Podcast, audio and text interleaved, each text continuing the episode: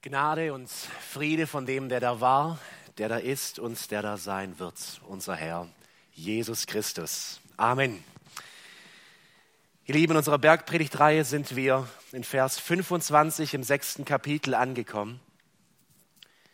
Und ich lese die Verse Matthäus 6, 25 bis 34.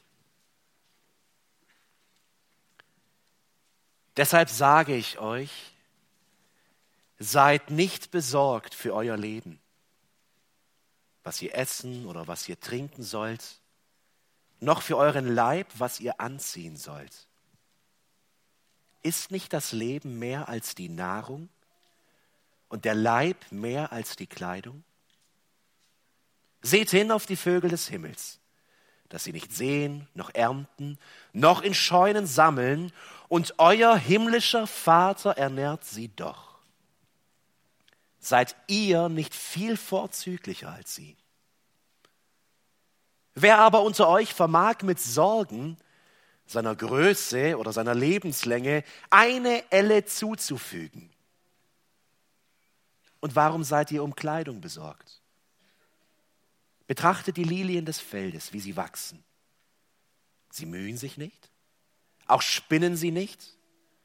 Ich sage euch aber, dass selbst nicht Salomo in all seiner Herrlichkeit bekleidet war wie eine von diesen. Wenn Gott aber das Gras des Feldes, das heute da ist und morgen in den Ofen geworfen wird, so kleidet, dann nicht vielmehr euch, ihr Kleingläubigen? So seid nun nicht besorgt, indem ihr sagt, was sollen wir essen oder was sollen wir trinken oder was sollen wir anziehen? Denn nach all diesem trachten die Nationen. Denn euer himmlischer Vater weiß, dass ihr dies alles nötig habt. Trachtet aber zuerst nach dem Reich Gottes und nach seiner Gerechtigkeit, und dies alles wird euch hinzugefügt werden. So seid nun nicht besorgt für den morgigen Tag, denn der morgige Tag wird für sich selbst sorgen. Jeder Tag hat an seinem Übel genug. Herr, heilige uns in der Wahrheit. Dein Wort ist Wahrheit. Amen. Sorgt euch um nichts. Viermal haben wir diesen Satz eben gelesen.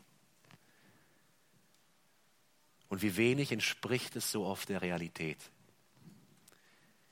In der ganzen Welt, da ist ein Sprichwort oder eigentlich zwei Wörter ähm, sind so ins kulturelle, globale Gedächtnis hineingekommen, die German Angst.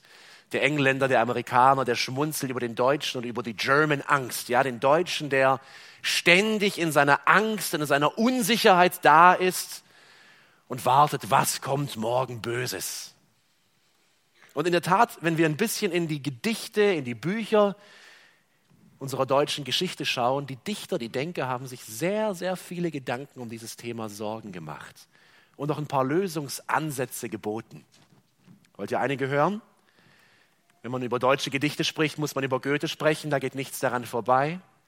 Schaut mal, was Goethe für einen Ausweg hat, wie wir die Sorgen loswerden. Alle sorgen nur auf morgen, Sorgen sind für morgen gut. Schieb sie einfach raus, einfach nach morgen und so immer weiter. Gut, irgendwann wäre dann die Frage, bis ich tot bin oder bis wohin. Das ist Goethes Vorschlag. Ein etwas weniger bekannter Otto Julius Bierbaum, ein deutscher Lyriker und Schriftsteller aus dem 19. Jahrhundert, hat Folgendes gesagt. Sorgen, das sind schlimme Gäste, kleben zähe, sitzen feste, musst ihnen nur hurtig den Rücken drehen. Wenn sie dich bei der Arbeit sehen, bleibt ihnen nichts übrig, als weiterzugehen. Bierbaum sagt, arbeite einfach und dann hast du keine Sorgen. Dann müssen sie weggehen. Ein letztes Beispiel von Max Haushofer, einem bayerischen Schriftsteller aus dem letzten Jahrhundert. Er schrieb, es gibt Alltagssorgen, und das ist schon weitaus realistischer in meiner Sicht, die immer wiederkehren und das Los der Sterblichen sind. Ihnen gegenüber bleibt nichts übrig, als sie durch Gewohnheit erträglich zu machen, durch Humor zu verschönern, durch Arbeit zu bekämpfen und nicht durch Torheit zu steigern. Haushofer sagt am Ende seines Lebens, es gibt nur einen Weg, mit Sorgen klarzukommen, akzeptiere sie. Das Los des Sterblichen.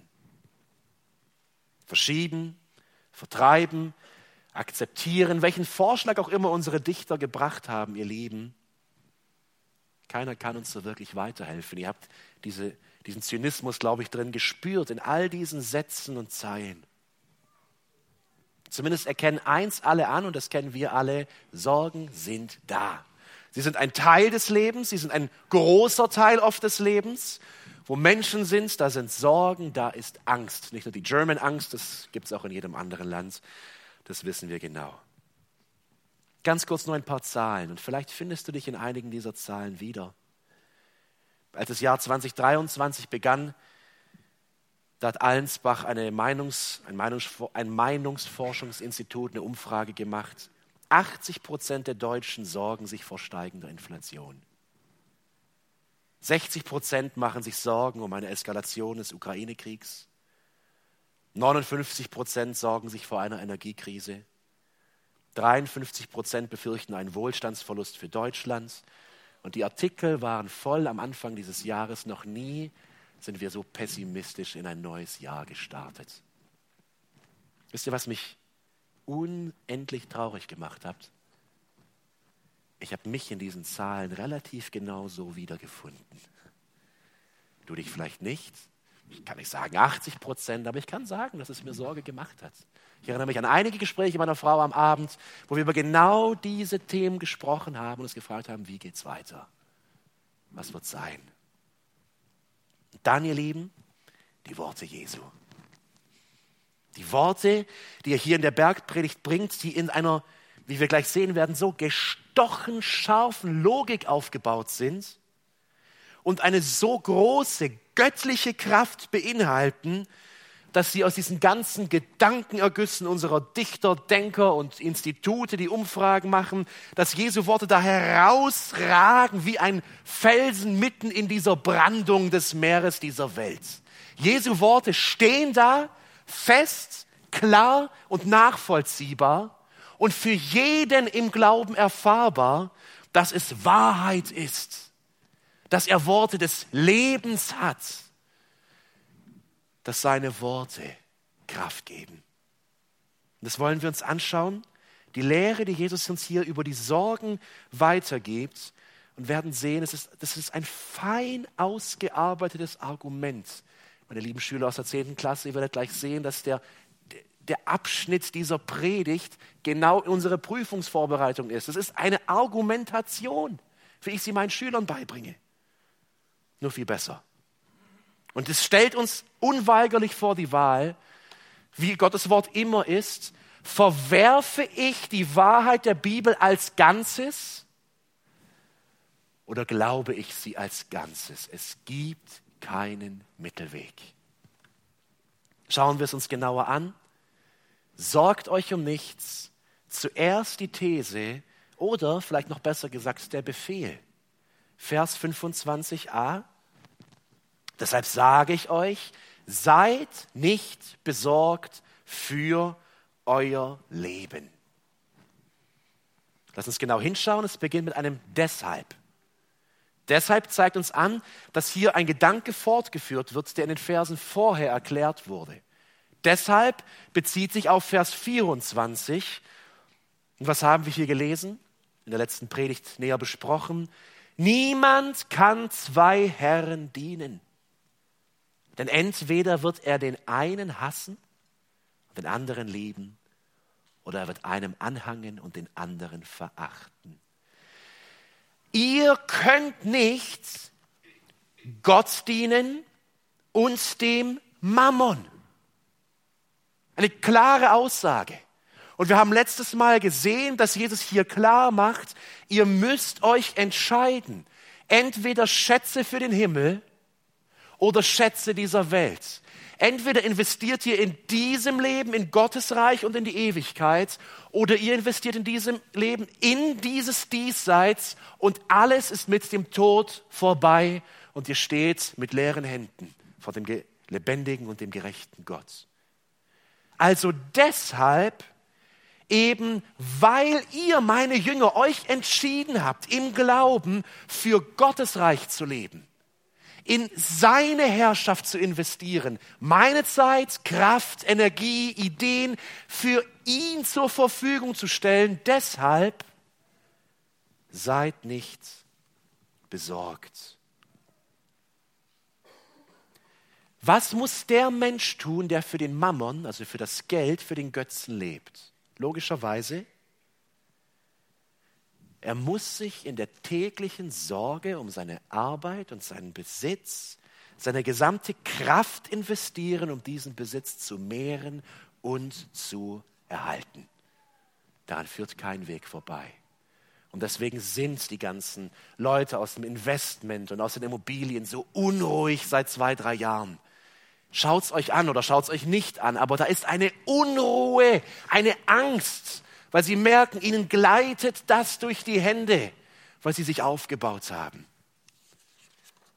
Aber da ist der Jünger Jesu, der im Glauben all das abgelegt hat, sich abgekehrt hat von dieser Welt, im Sinne von dem Besitz, von den Fesseln dieser Welt. Er lebt jetzt für Gott. Und was passiert? Sein täglicher Glaube erkennt an, begreift und hält sich daran fest, dass es die Kraft Gottes ist, die ihm in diesem Leben alles gibt, was er braucht.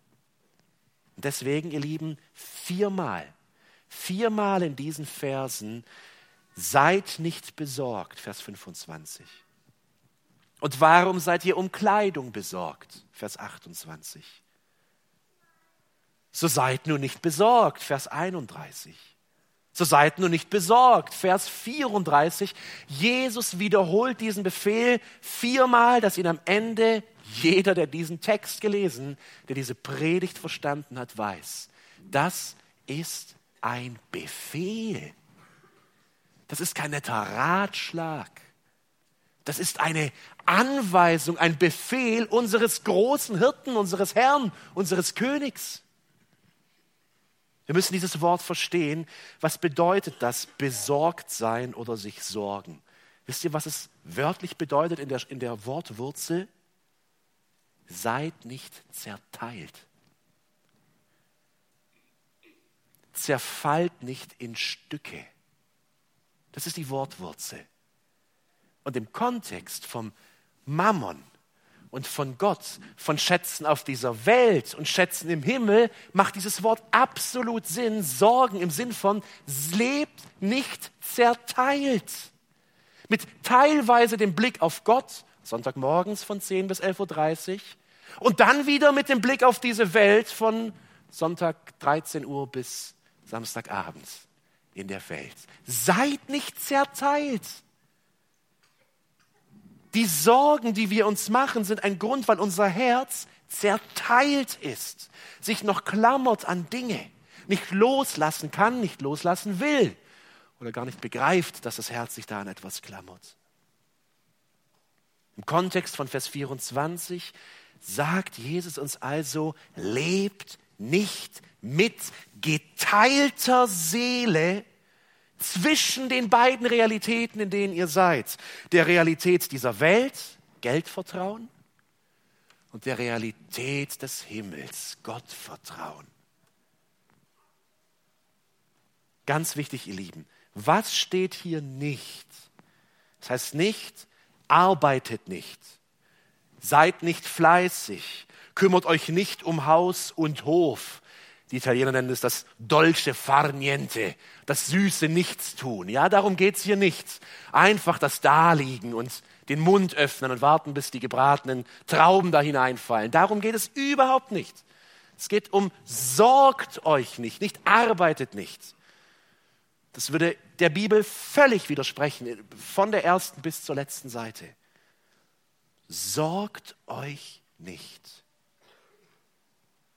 Im Kern also zusammengefasst sagt Jesus, habt keine angstvolle Sorge um eure Bedürfnisse des Lebens.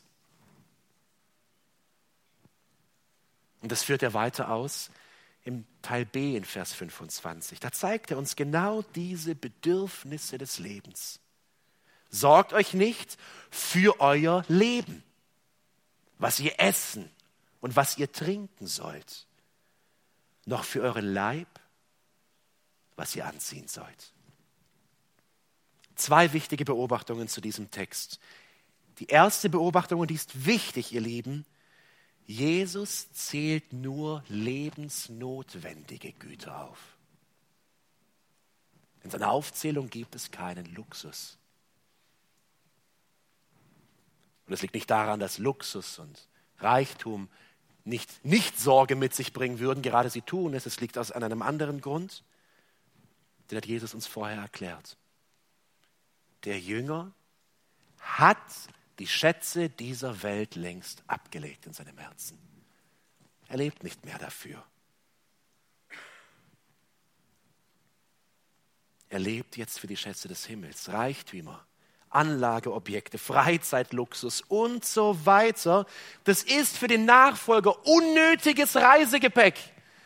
Das stört ihn, das hat er längst hinter sich gelassen und hatte es noch nicht hinter sich gelassen, wird er Buße tun und es ablegen. Der Jünger, er wird mit Terstegen einstimmen in diese wunderbaren Worte und als echter Nachfolger seinen Pilgerpfad einschlagen. Man muss wie Pilger wandeln, frei, bloß und wahrlich leer. Viel sammeln, halten, handeln macht unseren Gang nur schwer. Wer will, der trag sich tot. Wir reisen abgeschieden, mit wenigem zufrieden. Wir brauchen es nur zur Not. Ihr Lieben, wir können es drehen und wir können es wenden.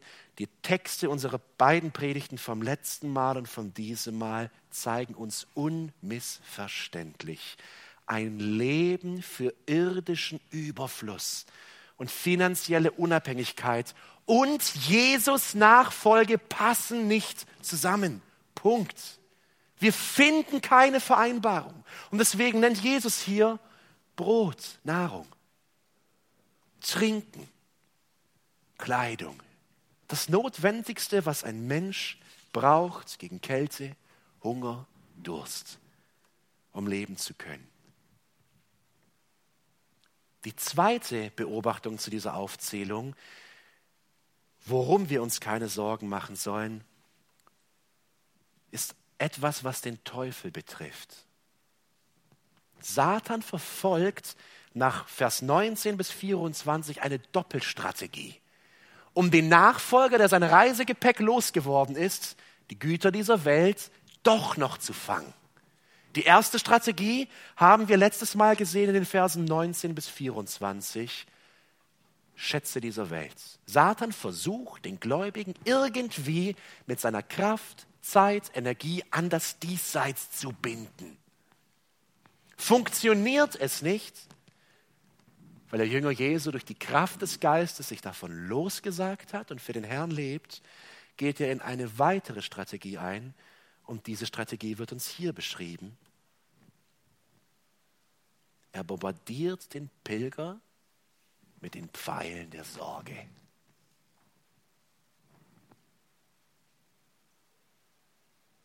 Die Verben, die Jesus hier gebraucht, die stehen alle in der Möglichkeitsform. Seht ihr das? Vers 25, was ihr essen sollt. Das ist die, was ihr trinken sollt. Was ihr anziehen sollt. Das ist die Möglichkeitsform der Konjunktiv. Das heißt, es beschreibt etwas, was noch überhaupt nicht da ist. Aber die Möglichkeit bestünde ja, dass ich morgen nichts zu essen, nichts zu trinken, nichts anzuziehen, nichts um mich zu bewegen, nichts um zu fahren habe. Es geht um das Morgen. Und das ist Satans zweite Strategie. Reichtümer hat jetzt der Gläubige vielleicht abgelegt, aber jetzt stürzt Satan den Gläubigen ins geistliche Elend weil er die Sorge in sein Herz gibt. Was wird jetzt aber morgen sein? Wenn ich mich mit dem Einfachen zufrieden gebe, wenn ich nicht sammle und anhäufe, wenn meine Speisekammer nicht voll, mein Konto nicht voll, meine Anlageobjekte nicht da sind, was ist dann morgen? Und Satan weiß, der große Bruder der Sorge ist der Zweifel. Wenn die Sorge erstmal da ist, dann kommt der große Bruder auch noch früh genug. Der Zweifel. Und ihr Lieben, Satan ist es völlig egal, welche Form die Sünde annimmt, ob Reichtümer dieser Welt, ob Sorgen für diese Welt. Hauptsache, der Mensch konzentriert sich auf irgendetwas, nur nicht auf Gott. Darum geht es ihm. Ihm ist es relativ egal, ob du um Luxus schwelgst oder ob du ständig in Sorge und Angst für das Morgen stehst. Hauptsache, die Seele ist beladen mit irgendetwas. Und der Blick und das Herz ist nicht frei für Gott und seine Nähe, den Glauben an ihn und den Gehorsam. Aber jetzt haben wir ihn hier, den Befehl. Er ist klar, ihr Lieben, wir haben ihn viermal gehört. Der Befehl Jesu lautet, sorgt euch nicht um die lebensnotwendigen Güter, die ihr braucht. Und ich, ich liebe es, wie Jesus redet. Er weiß, dass dieser Befehl, diese These so gewagt ist, so unnatürlich ist, so herausfordernd ist, dass er sie für uns begründet. Und sein Argument für diesen Befehl finden wir in Vers 25b in einer kurzen rhetorischen Frage.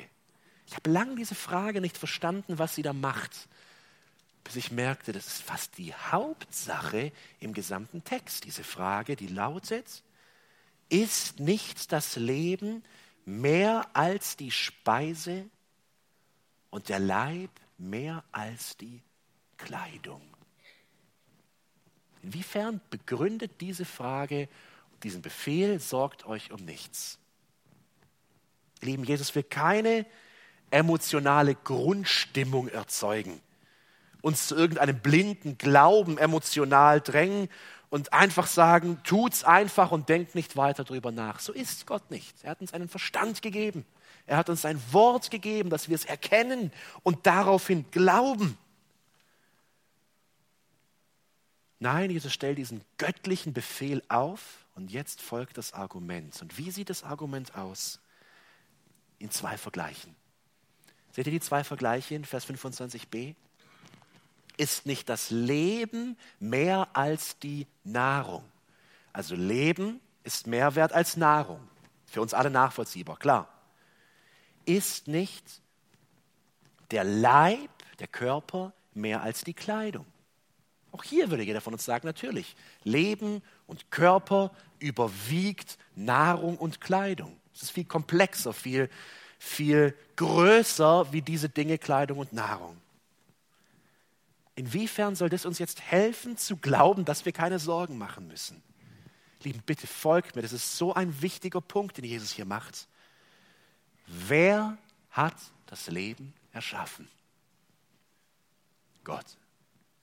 Der allmächtige Schöpfer hat dir und mir Leben gegeben, was übrigens kein Wissenschaftler erklären kann. Wir können nicht mal eine richtige Definition für Leben finden. Und er hat uns einen Körper gegeben, so komplex, dass wir in die Ewigkeit hin dieses, diesen Körper erforschen können und immer zu neuen Erkenntnissen kommen. Und jetzt fordert Jesus den Gläubigen heraus und sagst, wenn du Gott deine Existenz, dein Leben verdankst, wenn du Gott deinen Körper verdankst, warum vertraust du deinem Schöpfer nicht bei dem viel geringeren, dem Beschaffen von Nahrung, Kleidung und einem Dach über dem Kopf? Merkt ihr, was Jesus hier entlarvt? Ich glaube gar nicht wirklich, dass er mich gemacht hat, dass er meinen Körper erschaffen hat. Vielleicht ist es ein Wissen, eine Erkenntnis, aber noch nicht eine völlige Überzeugung, denn würde ich das im Glauben ergriffen haben, würde ich dann nicht dem viel kleineren auch vertrauen? Dass der Schöpfer auch seine Schöpfung erhält? Zweifelst du etwa daran, dass er gut ist? Zweifelst du etwa an seiner Macht? Meinst du, du könntest selbst Herr über dein Leben sein? Das ist das, was Jesus hier uns sagt. Lieben, jetzt sind wir am Kern angelangt. Bitte hör hier genau zu, weil Jesus so einen wichtigen, wichtigen Punkt macht. Wer sich ängstlich sorgt, sei es um die Grundbedürfnisse des Lebens, Nahrung, Kleidung, Haus oder um jeglichen anderen Bereich, Kinder, Politik, Finanzen. Wer sich ängstlich sorgt, der zweifelt im Kern an Gottes Güte, Kraft und Liebe. Und deswegen nennt Jesus diesen Menschen in Vers 30 einen Kleingläubigen. Kleingläubigen, der nicht aus voller Überzeugung glaubt, dass der Allmächtige die Macht, Kraft und Liebe hat, in diesem Moment für das zu sorgen, was sein Kind braucht. Und das ist nicht irgendein Bagatelldelikt, das ist das Kapitalverbrechen des Sündenfalls. Das ist Adam und Eva heute in 2023. Zu zweifeln, dass Gott gut ist, dass er einen versorgt und dass die Situation, in der ich stehe, dass er das Regiment führt in diesem Moment. Oswald Sanders, er schrieb, ein Theologe dazu, wir sind leicht geneigt, den Hang zum Sorgen als liebenswürdige kleine Altersschwäche abzutun, mit der wir uns anfreunden sollten. Jesus ist anderer Meinung. Für ihn ist Sorgen Sünde, weil Mangel an Vertrauen. Lieben, ich saß am Schreibtisch und ich dachte mir, wenn Sorgen Sünde ist,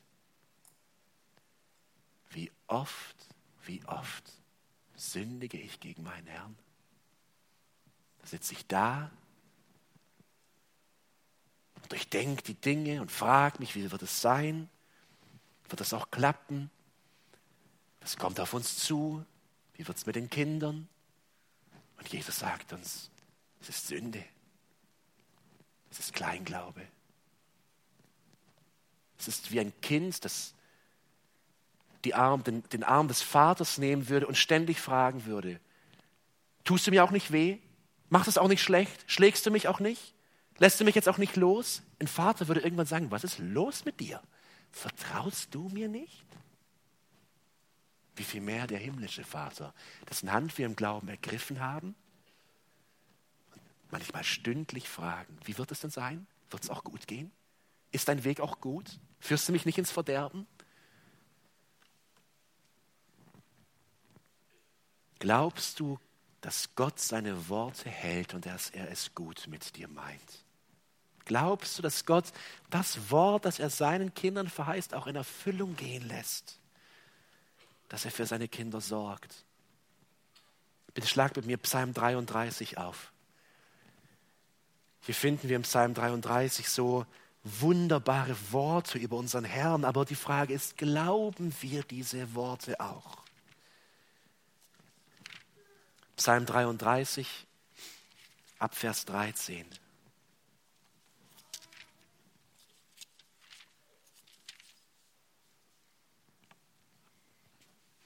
Jahwe schaut vom Himmel herab und sieht jeden Menschen, auch dich.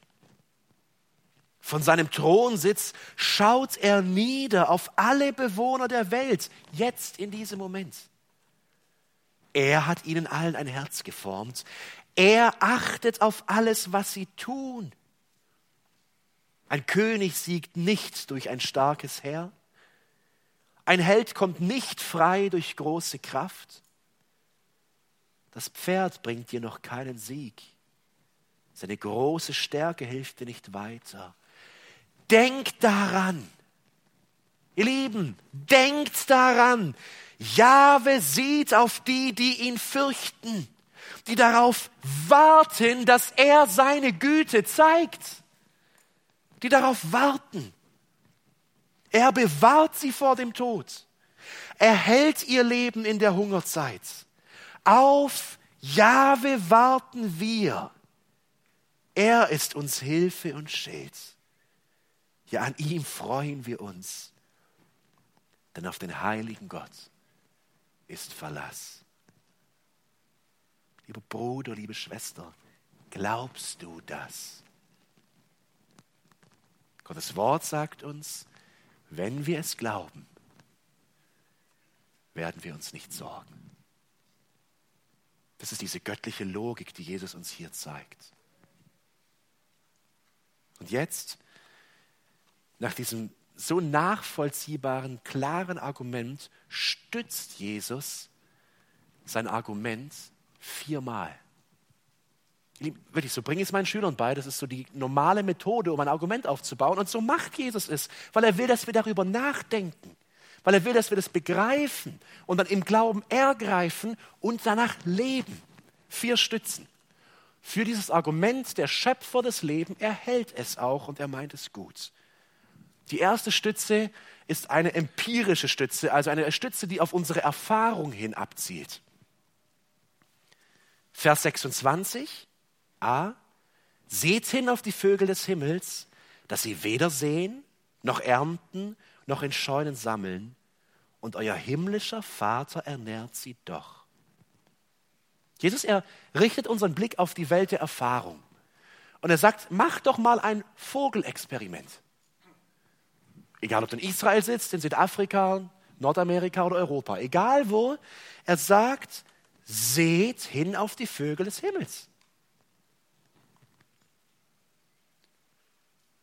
Geh in einen Wald, setz dich auf ein Feld, wenn du dich sorgst und hör einfach mal hin auf das Gezwitscher der Vögel und schau ihrem unbekümmerten Flug zu.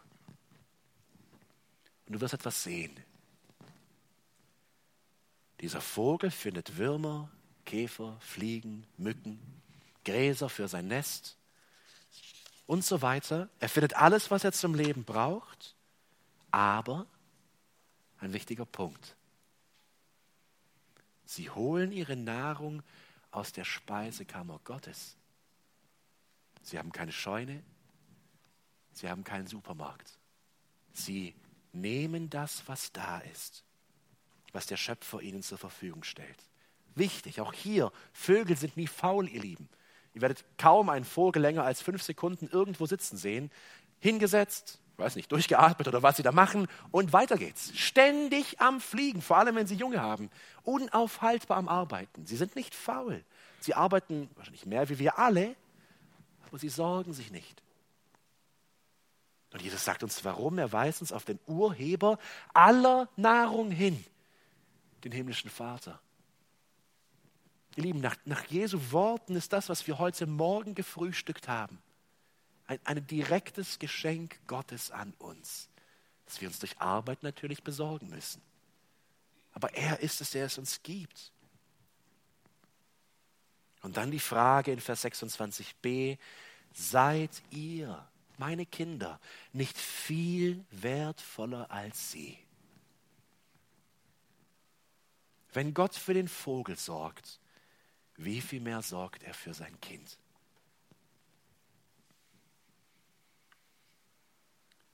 Es ist also nicht die Sorge und die Arbeit, die uns das tägliche Brot schafft, es ist Gott.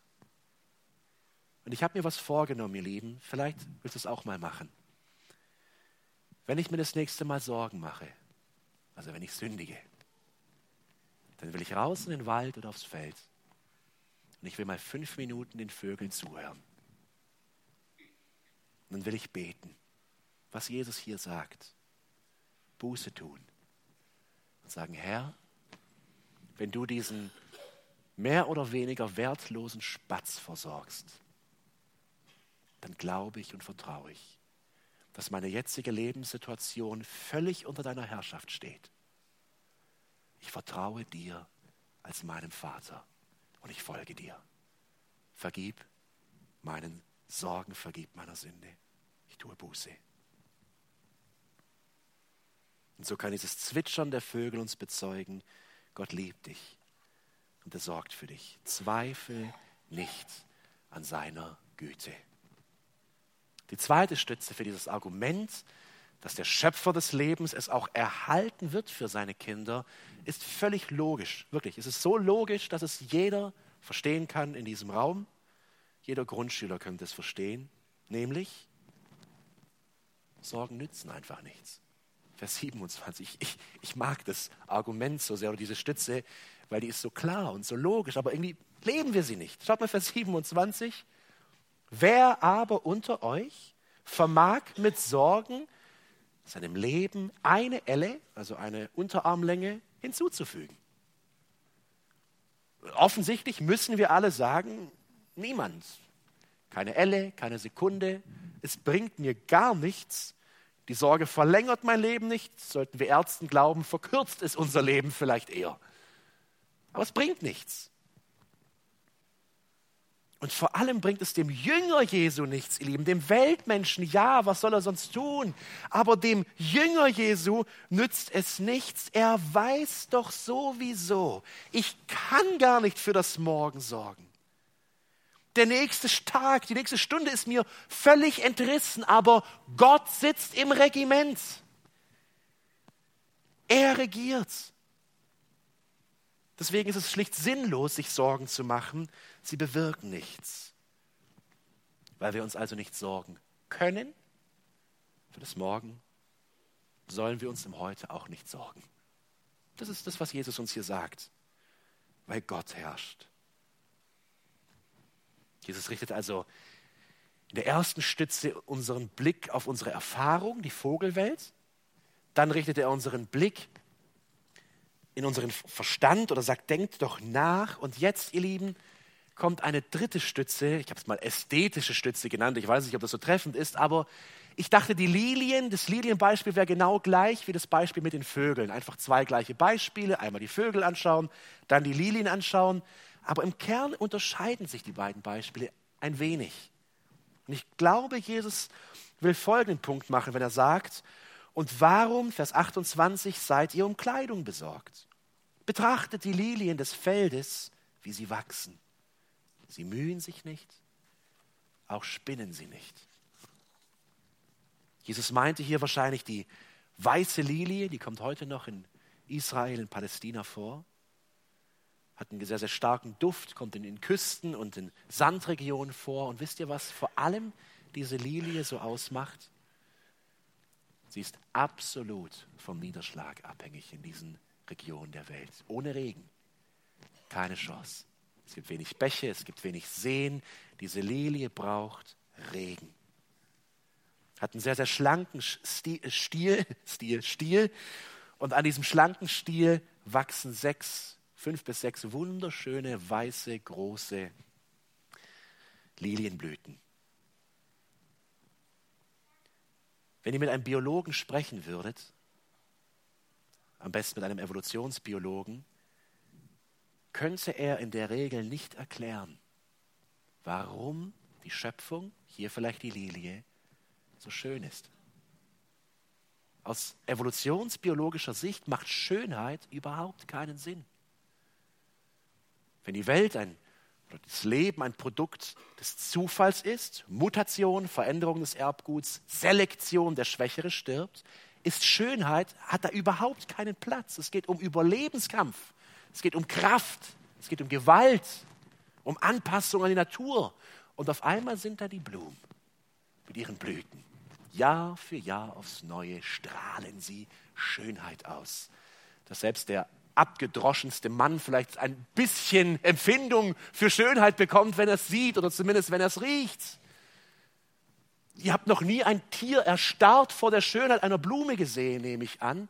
Da kannst du den Hund vor den prächtigsten Sonnenuntergang, vor ein feuriges Abendrot setzen. Das interessiert ihn nicht.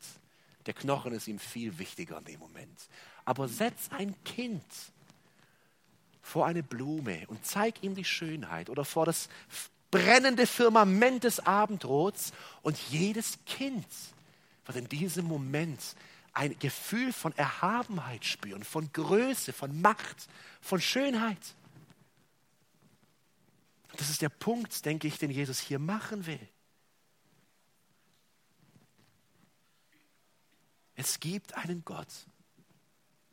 Und dieser Gott, er liebt Schönheit. Deswegen macht er Blumen, die strahlen, die duften, die aufgehen. Und jetzt sagt er, schau dir mal diese Lilie an, diese wunderbare Pracht. Und dann vergleiche diese einfache Feldblume, die die armen Leute im Herbst nehmen, trocknen und ins Feuer schmeißen, um damit zu heizen. Vergleiche diese Blume mal mit dem Größten, was der Mensch vollbracht hat im jüdischen Gedächtnis. Schau auf Salomo, Vers 29. Ich sage euch aber, dass selbst nicht Salomo in all seiner Herrlichkeit bekleidet war wie eine von diesen. Verstehen wir den Punkt? So eine kleine, unscheinbare Feldblume in wunderbarer Schönheit.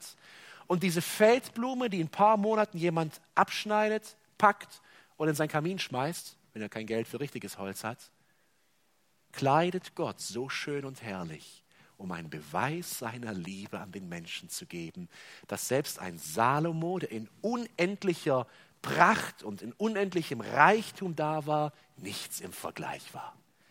Die größte Mühe des Menschen ist nichts im Vergleich zur kleinen Blume, die Gott macht. Das ist der Punkt. Und ich, ich liebe das, dass Jesus, er bringt uns wirklich Beispiele in unseren Alltag. Schau dir die Blume an. Und dann schau in dein Herz. Siehst du den Schöpfer, den Erhalter des Lebens darin? Dann glaube. Dann glaube, dass, Vers 30, wenn aber Gott das Gras des Feldes, das heute da ist und morgen in den Ofen geworfen wird, so kleidet, dann nicht vielmehr auch euch, ihr Kleingläubigen. Und dann die letzte Stütze, und diese Stütze, die macht, die macht traurig, wenn man sie sich vor Augen führt. Da geht Jesus genau ins Herz, in unseren Geist, in unsere Seele. Vers 31. So seid nur nicht besorgt, indem ihr sagt, was sollen wir essen? Oder was sollen wir trinken? Oder was sollen wir anziehen? Denn nach all diesem trachten die Nationen, die Heiden denn euer himmlischer Vater weiß, dass ihr dies benötigt. Nationen meinen Menschen, die Gott nicht kennen. Jeder kann nachvollziehen, dass jemand, der an Gott nicht glaubt, der ihn nicht kennt, sich Sorgen macht um sein Leben, um seine Familie, um die Gesellschaft, um die Nation, um den Krieg, um den Frieden. Sie müssen sich völlig auf die Kraft ihrer Arbeit und ihres Denkens verlassen. Jesus sagt aber, seid nicht so. Das, das macht Menschen aus. Das kennzeichnet die Seele eines Menschen, der den Vater nicht kennt. Ihr aber, meine Jünger, die ich euch teuer erkauft habe, durch mein Blut am Kreuz, die Frieden mit Gott gefunden haben und ihn jetzt Vater nennen können. Ihr aber, ihr kennt Gott. Sorgt euch in eurem Herzen also nicht um euer Leben. Schön ist hier auch, Jesus sagt nicht einfach weg mit den Sorgen, also mach sie halt weg, sondern worum geht es im Kern? Wenn er sagt, denn euer himmlischer Vater weiß, dass ihr das alles benötigt. Herr mit den Sorgen. Nicht weg. Herr mit den Sorgen. Zu ihm. Alle eure Sorgen beschäftigt sie in euch und wühlt in ihnen herum, oder? Alle eure Sorgen werft auf ihn. Denn er sorgt für euch. Das ist der Punkt. Nicht einfach wegschieben, sondern hergeben, vor Gott legen viel besser noch vors Kreuz legen. Zu sagen, Jesus, Vergib mir wieder für diesen kleinen Glauben. Vergib mir, dass ich in Angst und in Schrecken, in Dunkelheit hier sitze und nicht dein Licht sehe. Hier ist meine Angst, hier ist meine Sorge. Ich lege sie vors Kreuz und ich glaube, dass du den Sieg längst errungen hast. Ich verstehe vielleicht nicht alles, aber ich glaube. Ihr Lieben, wann werden wir lernen, auf Gott zu vertrauen und unsere Seele in ihm ruhen zu lassen? Und jetzt bündelt Jesus zum Abschluss in Vers 33 alles, was er bisher gesagt hat. Von Vers 19 an, also auch die letzte Predigt. Und er fasst es für uns zusammen in einer Aufforderung und in einem Versprechen. Und diesen Vers kennen wir. Ich glaube, sogar einige wurden hier getraut mit diesem Vers. Trachtet aber zuerst nach dem Reich Gottes und nach seiner Gerechtigkeit und dies alles wird euch hinzugefügt werden. Dazu einige Beobachtungen. Zuerst diese Aufforderung, trachtet aber zuerst nach dem Reich Gottes und nach seiner Gerechtigkeit. Ihr Lieben, nach dem Reich Gottes zu trachten heißt nicht, ein zuverlässiger Arbeitnehmer oder Arbeitgeber zu sein, eine tüchtige Hausfrau zu sein. Arbeit ehrt Gott, Fleiß ehrt Gott, aber Jesus hat klar gemacht, dass ein Trachten nach seinem Reich sich ganz direkt auf den Himmel bezieht ganz direkt auf geistliche Arbeit bezieht.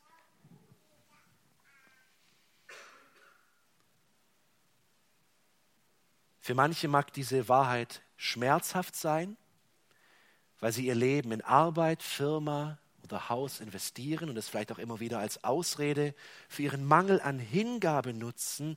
Aber das ist es, was Gottes Wort in diesem Abschnitt uns lehrt. Wir können ihn selbstverständlich ehren, wir müssen ihn ehren durch Arbeit, durch Fleiß. Aber nach dem Reich Gottes zu trachten, ist etwas anderes. Es ist etwas ganz Konkretes.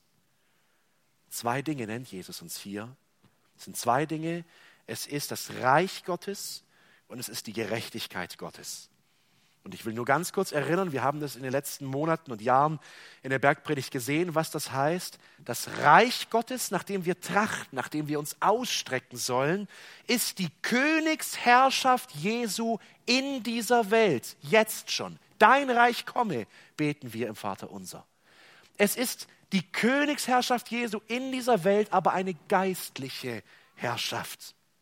Eine Herrschaft, die der Mensch durch Glaube und Buße gewinnen kann, weil er Christus dadurch gewinnen kann und in dieser geistlichen, himmlischen Realität hier schon beginnen kann zu leben. Vielleicht könnten wir hier auch den Begriff der Bekehrung, so nennen wir das ja in der Regel, mit hineinbringen. Es ist Glaube und Buße, durch die wir in das Reich Gottes kommen. Aber das ist nicht alles, wonach wir trachten sollen, sondern auch um die Gerechtigkeit Gottes. Und auch das haben wir in der Bergpredigt schon lange gesehen. Die Gerechtigkeit Gottes ist, dass das Reich Gottes sich im Leben seiner Jünger ausbreitet. Seine Herrschaft, Heiligung.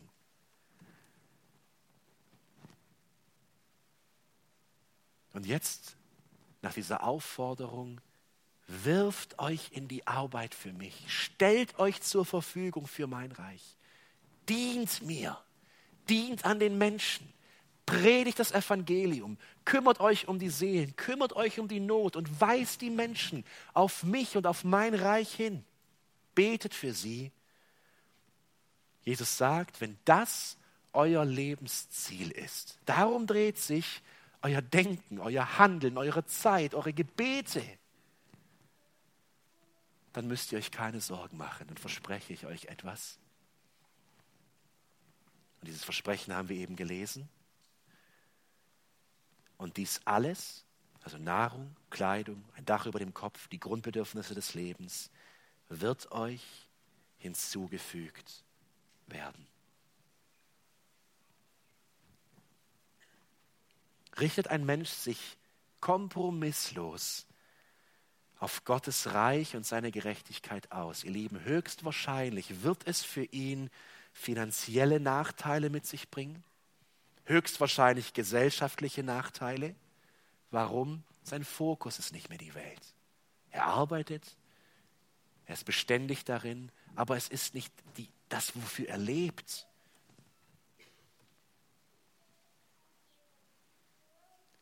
Kraft, Zeit und Sorgen drehen sich jetzt um Gott und sein Reich, um Menschenseelen.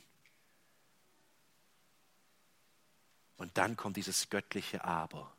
Dieses Aber, wenn du es tust, werde ich dich versorgen.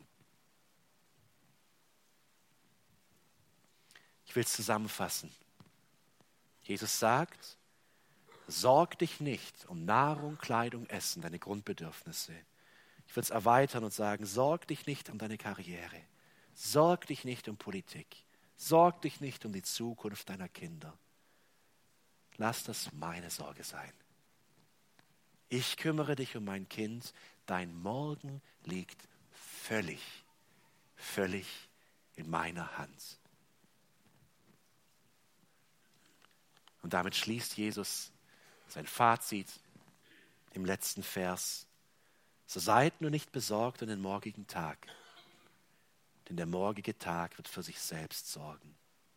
Jeder Tag hat an seinem Übel genug.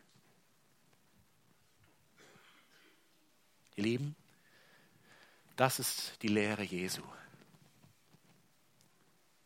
Und es ist auf der einen Seite eine harte, schwere Lehre, weil sie uns etwas nimmt, was wir so lieben. Kontrolle, Selbstvertrauen, Stärke. Nach dieser Lehre hat, haben diese Dinge im Leben des Jüngers nichts mehr verloren. Sie sind Sünde. Sie richten sich gegen Gott. Stattdessen sagt Jesus, wirft eure Kraft Wirft euer Selbstvertrauen, wirft eure Sorgen und eure Ängste vor mein Kreuz. Kolosser 2. Heftet dieses, diese Sache an das Kreuz heran, diesen Schuldschein, der da ist.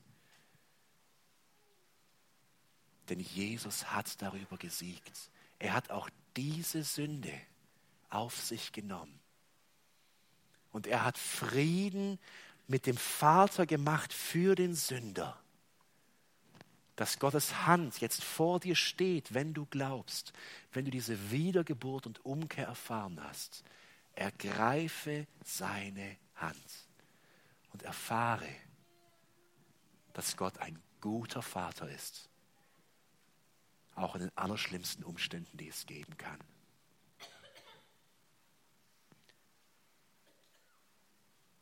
Wenn du hier sitzt und sagst, ich verstehe das alles und ich kann ihm auch folgen, aber das ist keine Realität in meinem Leben. Ich, ich bin voller Angst und ich bin voller Sorge und es erdrückt mich.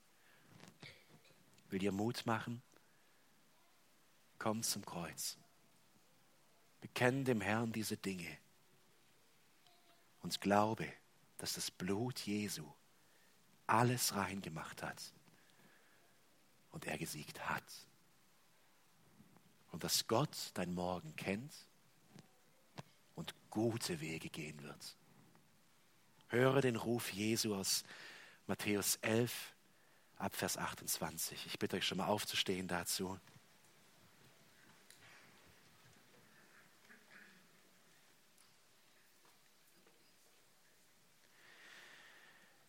Kommt her zu mir alle, die ihr mühselig und beladen seid. Ich will euch erquicken. Nehmt auf euch mein Joch und lernt von mir, denn ich bin sanftmütig und von Herzen demütig. So werdet ihr Ruhe finden für eure Seelen. Kennst du diese Ruhe? Weißt du, was diese Ruhe im Herrn, in Christus ist? Wenn du diese Ruhe nicht kennst, gibt es nur einen Weg und er führt übers Kreuz. Glaube daran, dass Jesu Tod die Macht hat, alles in deinem Denken, in deinem Fühlen reinzumachen, wegzunehmen. Er hat gesiegt. Lass los diese Dinge. Und glaube ihm, der sagt in Vers 30, denn mein Joch ist sanft und meine Last ist leicht. Lass uns beten.